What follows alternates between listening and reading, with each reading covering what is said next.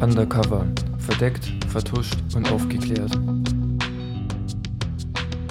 Hallo und herzlich willkommen zu einer neuen Folge. Mein Name ist Julia.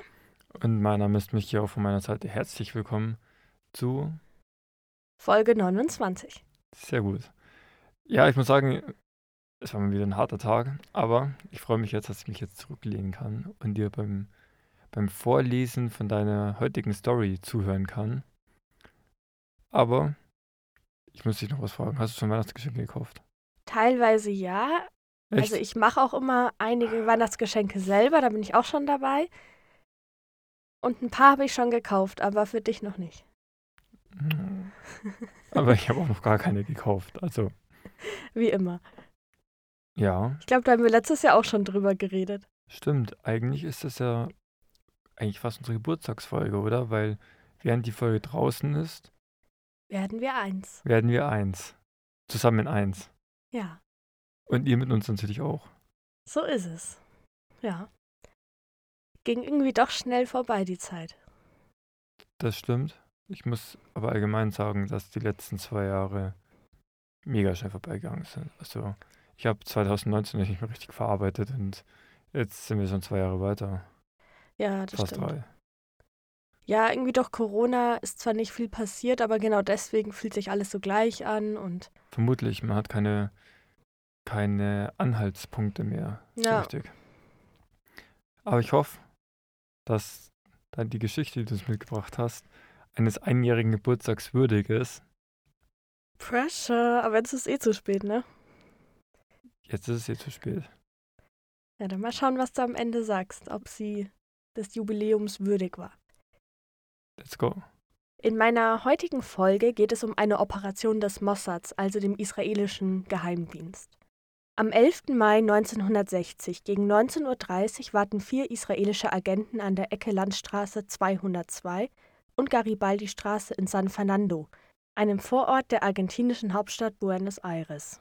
Ihre Zielperson war in den vergangenen Wochen stets mit dem Bus gegen halb acht Uhr abends nach Hause gekommen und dann von der Haltestelle die wenigen hundert Meter zu seinem kleinen, fast isoliert liegenden Haus in der Garibaldi-Straße gelaufen. Doch an diesem Mittwoch saß Ricardo Clement nicht in dem Bus um halb acht, der Mann, den das Team des israelischen Geheimdienstes Mossad für ihre Zielperson hielt.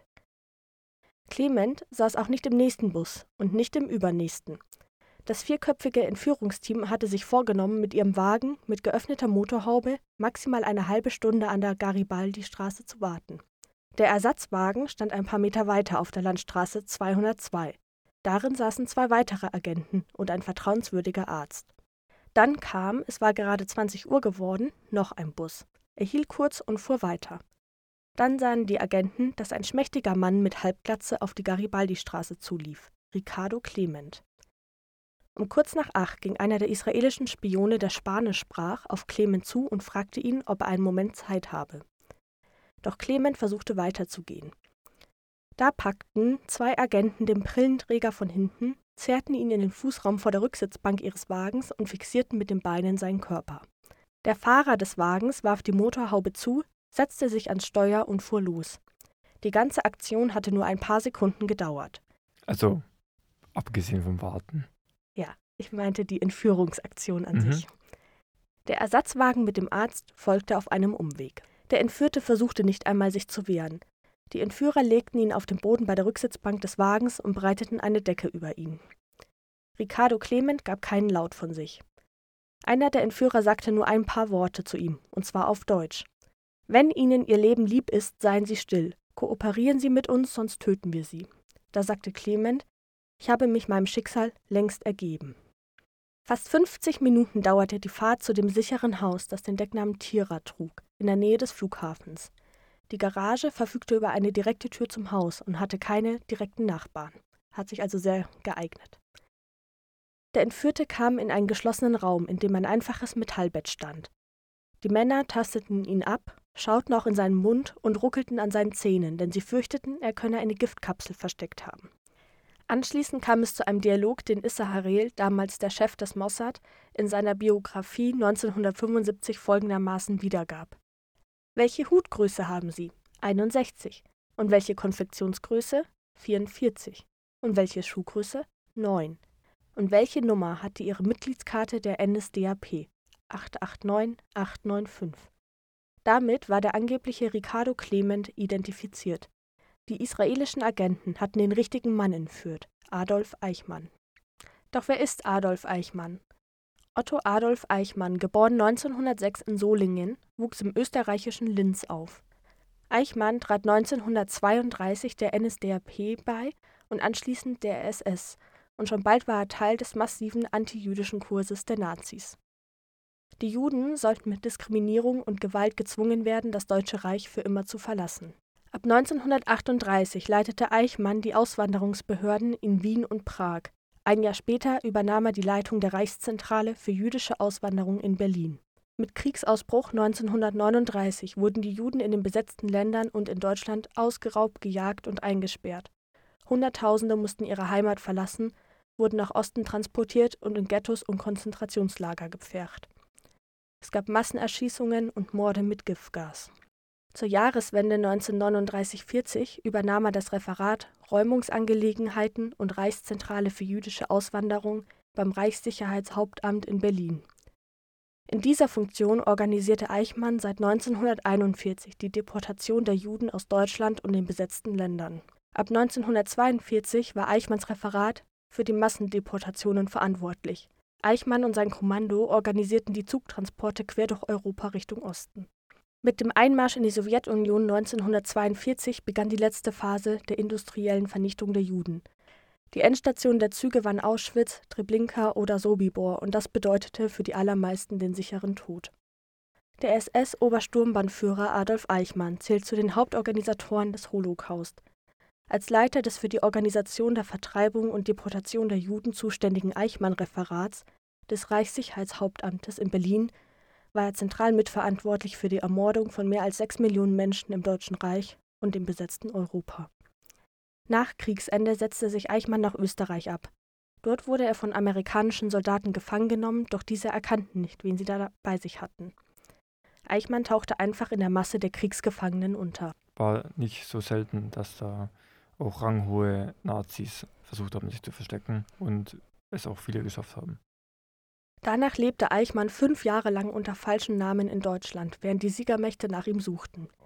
Mit falscher Identität, die er mit Hilfe des Vatikan bekommen hatte, floh Eichmann 1950 nach Argentinien. In Argentinien arbeitete er als Ricardo Clement in einem Mercedes-Benz-Werk und lebte jahrelang mit seiner Familie unbehelligt in Buenos Aires, und das obwohl der BND seine Adresse kannte. Bis heute halten deutsche Behörden Unterlagen darüber möglichst unter Verschluss. Das nämlich, ich glaube, 2011 war, das ist schon mal rausgekommen, dass die schon seit 1952 wussten, wo sich Eichmann aufhält. Ja, er ist auch über die sogenannten Rattenlinien ist er wahrscheinlich geflohen. Ja. Genau, die sind relativ mh, bekannt und auch der Vatikan hatte da gut seine Finger im Spiel und auch ähm, andere Organisationen. Das war ein offenes Geheimnis, dass viele Nazis vor allem nach Südamerika geflohen sind, vor allem gerne nach Argentinien. Gefunden hatte ihn der Mossad erst nach längerem Desinteresse. Das Desinteresse an Eichmann änderte sich erst 1958, als Lothar Hermann, ein Überlebender des Holocaust, in Buenos Aires Eichmann zufällig erkannte. Hermann, ein deutschstämmiger Jude, informierte einen alten Freund in Deutschland, den hessischen Generalstaatsanwalt Fritz Bauer.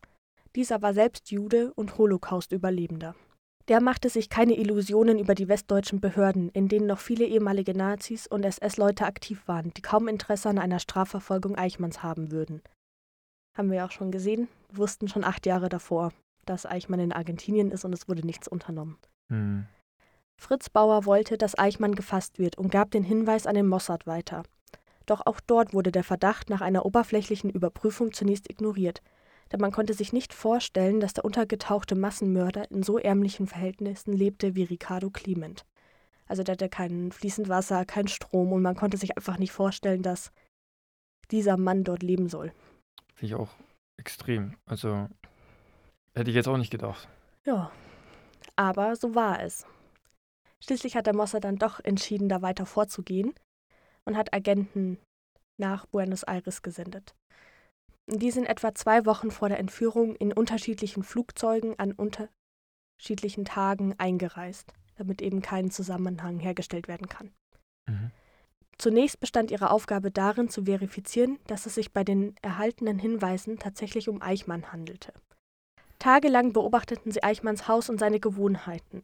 Am 27. April 1960 erreicht ein Telegramm das Mossad-Hauptquartier in Israel mit einem einzigen Wort: Karotte.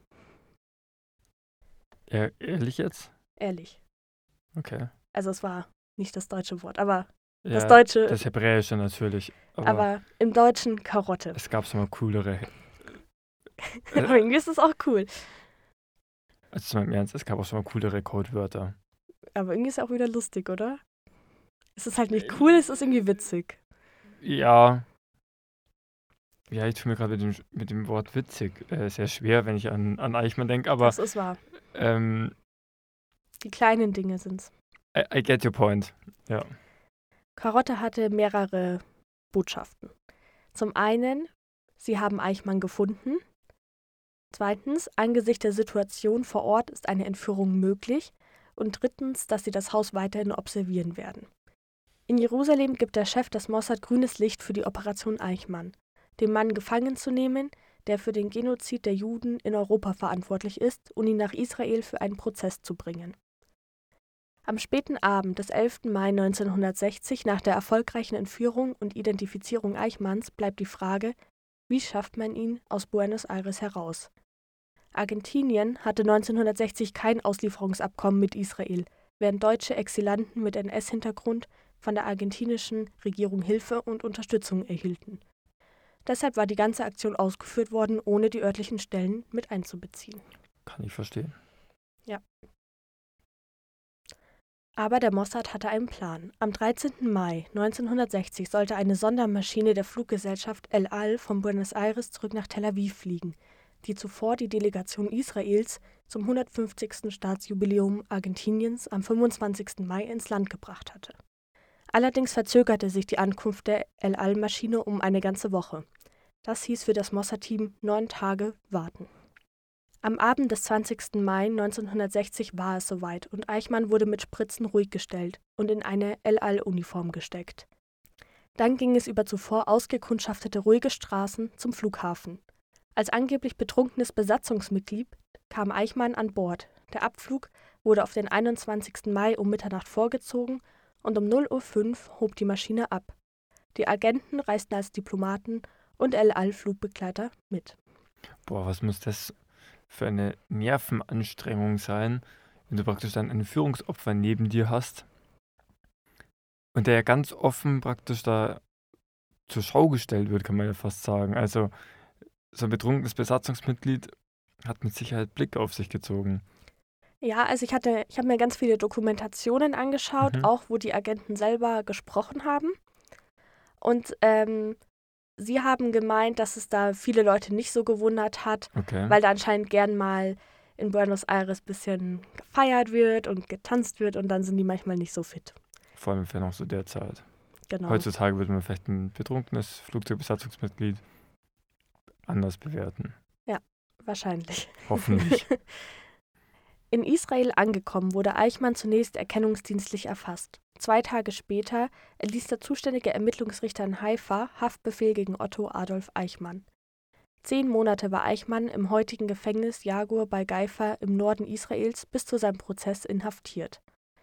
Der Haftort war streng geheim, denn die Regierung hatte Angst vor einer Entführung. Für die äußere Sicherheit sorgte eine Spezialeinheit mit Luftabwehrsystemen und in seiner Zelle wurde Eichmann nie alleine gelassen. Immer brannte das Licht und jeder Bewacher wurde nochmals von einem anderen Bewacher beaufsichtigt. Sie hatten Angst vor einer Konterentführung praktisch. Ja. Aber ich verstehe auch, warum sie ihn so stark bewacht haben. Sehr viele ähm, Nazis haben sich durch Suizid an ihre ähm, Verantwortung entzogen. Beispielsweise Göring. Oder hat es auch andere Gründe gehabt? Nee, es gab auch andere Gründe. Sie hatten zum einen auch Angst, dass zum Beispiel Altnazis ihn vielleicht irgendwie ausschalten wollen, weil sie Angst hatten, was er über sie sagen könnte. Und sie hatten auch Angst davor, dass halt zum Beispiel Holocaust-Überlebende oder andere Juden ähm, Rache nehmen wollen, Ja, klar, weil er ihnen natürlich Grausamstes angetan Mhm. hat. Klar. Ähm, Lynchjustiz dann. Genau. Und sie wollten aber einen rechtsstaatlichen Prozess. Und das haben auch viele Israelis nicht verstanden, weil für, ihn, für sie war das einfach ein Massenmörder. Und warum sollte der sozusagen einen Prozess haben? Mhm, ja. Ja, ich. Die hatten auch diese Ja. Bewacher, kamen die meisten nicht aus Israel, sondern Okay. aus, zum Beispiel aus dem asiatischen Raum. Damit die ein bisschen Distanz haben. Genau, praktisch. damit nicht jemand am Ende, die ganze Familie zum Beispiel, ähm, beim Holocaust gestorben ist und der dann da arbeitet, dass der dann Rache nimmt. Ja, ja, ich, ich sehe die Punkte, ja. Es wundert mich, dass sie dann da praktisch extra, dann den Bewacher einfliegen lassen oder hatten sie selbst, Das Ähm, weiß ich nicht. Das war okay. nur kurz, wurde das erwähnt.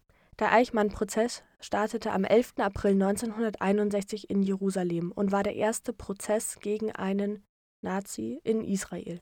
mhm. Menschen versammelten sich rund um das Gerichtsgebäude und das ganze Areal wurde streng bewacht. Der Zuschauerraum im Gericht fasste rund 700 Menschen und darunter waren rund 470 Journalisten aus allen Teilen der Welt anwesend.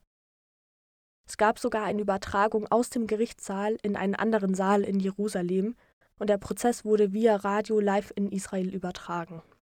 Und es gab allgemein auch ein sehr großes internationales Interesse. Und zum Beispiel bei- auch bei uns in der BRD zeigte das Fernsehen jede Woche Zusammenfassungen der Prozesstage. Oh, das wundert mich. Ja, ich glaube, da waren die dann so, uh, jetzt können wir nicht so tun. Ja, Weil davor wollten sie ja nicht unbedingt was ja, unternehmen. eben, ja. Für die Polizei herrschte Alarmstufe Rot, da Racheakte gegen Eichmann von Holocaust-Überlebenden oder von Altnazis befürchtet wurden. Daher saß Eichmann während des Prozesses in einem Panzerglaskasten. Die entscheidende Frage in der Gerichtsverhandlung war, welche Rolle spielte Eichmann bei der sogenannten Endlösung? Lass mich raten, Verteidigungsstrategie war, ich habe nur auf Befehle gehandelt. Ja, so in der Art. Hm. Über 100 Zeugen wurden gehört und über 1600 Dokumente bewertet. Und ich möchte jetzt kurz einen kleinen Auszug aus dem Plädoyer von dem Generalstaatsanwalt vorlesen, weil ich das. Es ist sehr drastisch, aber ich glaube, es zeigt sehr gut, wie sich viele in diesem Saal gefühlt haben. Mit mir treten zu dieser Stunde sechs Millionen Kläger auf, aber sie vermögen nicht, sich zu erheben, Sie können keinen drohenden Finger gegen die Glaszelle ausstrecken und gegen den, der da sitzt, ausrufen: J'accuse, ich klage an. Denn ihre Asche liegt verstreut auf den Hügeln von Auschwitz, auf den Feldern Treblinkas, ausgeschüttet in Polens Flüsse. Ihre Gräber sind verteilt über alle Länder Europas. Ihr Blut schreit, aber ihre Stimme verstummte. Der erste Anklagepunkt ist das Verbrechen gegen das jüdische Volk und es ist auch der Hauptanklagepunkt, sage ich mal. Mhm. Und zwar sagt der Richter, der Angeklagte verursachte die Tötung von Millionen von Juden in seiner damaligen Eigenschaft als Beauftragter für die Ausführung des Naziplans zur physischen Vernichtung der Juden. Eichmanns Anwalt war Robert Servatius. Er hatte schon in den Nürnberger Prozessen einige Nazis verteidigt. Sein Honorar musste die israelische Regierung selbst bezahlen, da sich die Bundesregierung geweigert hatte, aus Angst um ihren guten Ruf. Und das finde ich schon irgendwie ganz schön seltsam. Wusste gar nicht, dass es geht, ja. Keine Ahnung. Und Servatius sagt Folgendes zu dem Anklagepunkt. Der Anklagepunkt 1 enthält den Hauptvorwurf gegen den Angeklagten. Es sind Verbrechen gegen das jüdische Volk, begangen durch die Tötung von Millionen Juden. Nichts deutet auch nur darauf hin, dass Hitler selbst den Angeklagten mit der Durchführung des Vernichtungsplans beauftragt hätte. Will heißen, Eichmann sei einfach nur ein kleines Rad gewesen in der Nazimaschinerie und er hat überhaupt nicht zum Führungspersonal gehört. Das ist die typische Verhandlungs-, äh, die typische Verteidigungstaktik. Es überrascht mich leider überhaupt nicht. Das Gericht stellt am Ende auch die Frage an Eichmann direkt, schuldig oder nicht schuldig? Und Eichmann antwortet im Sinne der Anklage nicht schuldig. Am 11. Dezember begann dann die fünftägige Verkündigung des Urteils. Nach der Beweisaufnahme gab es für das Gericht keinen Zweifel an der zentralen Rolle Eichmanns an der Durchführung des Holocausts. Wir sprechen den Angeklagten aufgrund des ersten Anklagepunktes eines Verbrechens gegen das jüdische Volk, strafbar gemäß 1a1 des Gesetzes zur Bestrafung der Nazis und ihrer Helfer 1950 schuldig, indem er in den Zeitraum von August 1941 bis Mai 1945 in Deutschland, in den Achsenländern, in den von Deutschland und den Achsenländern besetzten Gebieten zusammen mit anderen die Tötung von Millionen von Juden zum Zweck der Durchführung des sogenannten Plans der Endlösung der Judenfrage verursacht hat, und zwar in der Absicht, das jüdische Volk zu vernichten. Am 15. Dezember verhängte das Gericht die Todesstrafe für Otto Adolf Eichmann. Nach 121 Verhandlungstagen ging dieser historische Prozess zu Ende. Eichmann legte noch Revision beim obersten Gericht ein, dieses bestätigte aber am 29. Mai 1962 das Urteil. Am 1. Juni 1962, nachts, wurde Eichmann gehängt, danach verbrannt und die Asche im Meer verstreut. Ja, bei den Nürnberger Prozessen, ich bin jetzt kein Jurist, aber ich würde mir davon ausgehen, dass ihm da ähnliches geblüht hätte. Er konnte sich dem entziehen, aber nur auf Zeit, weil der Mossad nicht vergisst.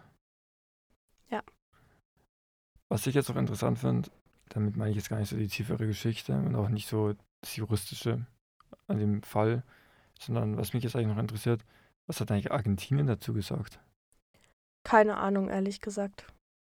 Also, sie waren bestimmt nicht begeistert, dass israelische Spione in Okay. ihrem Land agiert haben, Ja, ohne Eben drum. Info zu geben, aber ich weiß nicht. Vielleicht wird dann sich auch Argentinien jetzt nicht ganz so öffentlich dann sich auf Seite eines Massenmörders stellen. Ich glaube auch, dass es dann eher schwierig für sie war. Ich würde es mal so ein bisschen vergleichen mit, kann man jetzt nicht so direkt, aber mit Osama Bin Laden. Da ist ja auch die US-Armee nach Pakistan ran. Eigentlich hat er, vor allem der pakistanische Geheimdienst, steht ja manchmal so im Verdacht, mit Taliban und Al-Qaida gute Kontakte zu haben. Und Pakistan hat ja auch protestiert, aber nicht besonders lange und auch nicht besonders stark. Es ist, sich immer schwierig, auf die Seite von Massenmördern zu stellen. Ja, und ich glaube, wenn die das natürlich rausgefunden hätten, als sie noch im Land waren, dann hätte es schlecht ausgesehen. Ja. Aber nachdem sie ja dann schon weg waren mit dem Eichmann, was sollen sie dann noch groß sagen? Sollen sie sagen, bitte gibt uns den Massenmörder wieder? Ähm, Vielleicht wollten sie auch eher ruhig bleiben, weil es ja, sie wurden auch ganz schön deputiert. Jo. Muss man auch sagen. Aber doch, ähm, ist ja interessant. ja, ich fand es auch ganz spannend, zum Beispiel mit der El Al-Maschine. Die landet normalerweise nicht in Buenos Aires. Also die Fluggesellschaft fliegt diesen Flughafen gar nicht an. Und dann war eben dieses ähm, Jubiläum, oder? Jubiläum von Argentinien. Und da haben sie dann die Chance genutzt und eine israelische Delegation hingeschickt. War das Zufall? Das war mehr oder weniger Zufall. Also sie haben dann schon geschaut, dass sie alles um diesen, diese Landung von dem Flugzeug rumherum planen, Mhm. weil sie waren davor ja schon länger in Buenos Aires und haben ihn zwei Wochen lang etwa beschattet. Ich denke, dass sie sonst wahrscheinlich eine andere Lösung gesucht hätten, aber Okay. so hat sich halt, also vermute ich, ich kann es nicht hundertprozentig sagen, Mhm. auch angeboten und dann haben sie natürlich die Entführung eigentlich darauf abgestimmt. Nur, dass es da halt dann Probleme gab und die erst eine Woche Ja. später kamen. Sie waren im Land, dann kam das Jubiläum, habe ich ge- gedacht, das passt gerade recht. Also so habe ich es Ja. verstanden. Ganz genau kann ich es natürlich nicht sagen. Aber es gibt noch ganz, ganz viele Infos. Also jetzt nicht unbedingt zu der Entführung an sich, aber ganz viel noch zu dem Prozess. Also wen das interessiert, kann ich sehr empfehlen. Genau. Da gab es, ähm, ich glaube 2013, 2012, 2013 sind ganz viele Dokus dazu online gegangen, weil es halt 60-jähriges oder 60 Jahre her war, großer Mhm. Eichmann-Prozess. Genau, gibt es ganz viele interessante Dokus, kann ich sehr empfehlen. Dann möchten wir euch, glaube ich, auch gar nicht so lange aufhalten. Genau, jetzt kommt noch eine kleine große Ankündigung. Eine kleine große Ankündigung. Und zwar verabschieden wir uns in die Weihnachts-Winterpause. Das heißt, die nächsten Wochen hört ihr nichts von uns, sondern erst wieder Mitte Januar. Aber dann sind wir wieder hoffentlich frisch zurück. Genau. Ja. Bitte gönnt uns eine kleine Pause, aber wir brauchen jetzt auch mal ein paar ruhige Tage, um wieder äh, nachzutanken. Und dann Mit starten wir wieder mit Energie in das Jahr 2022 und vor allem gleich mit einer neuen Bonusfolge. Genau, da könnt ihr euch drauf freuen. Dann wünschen wir euch ganz schöne Weihnachten. Einen, gut, einen guten Rutsch. Genau, habt eine besinnliche Zeit. Und dann hören wir uns nächstes Jahr wieder. Bis nächstes Jahr. Ciao! Servus.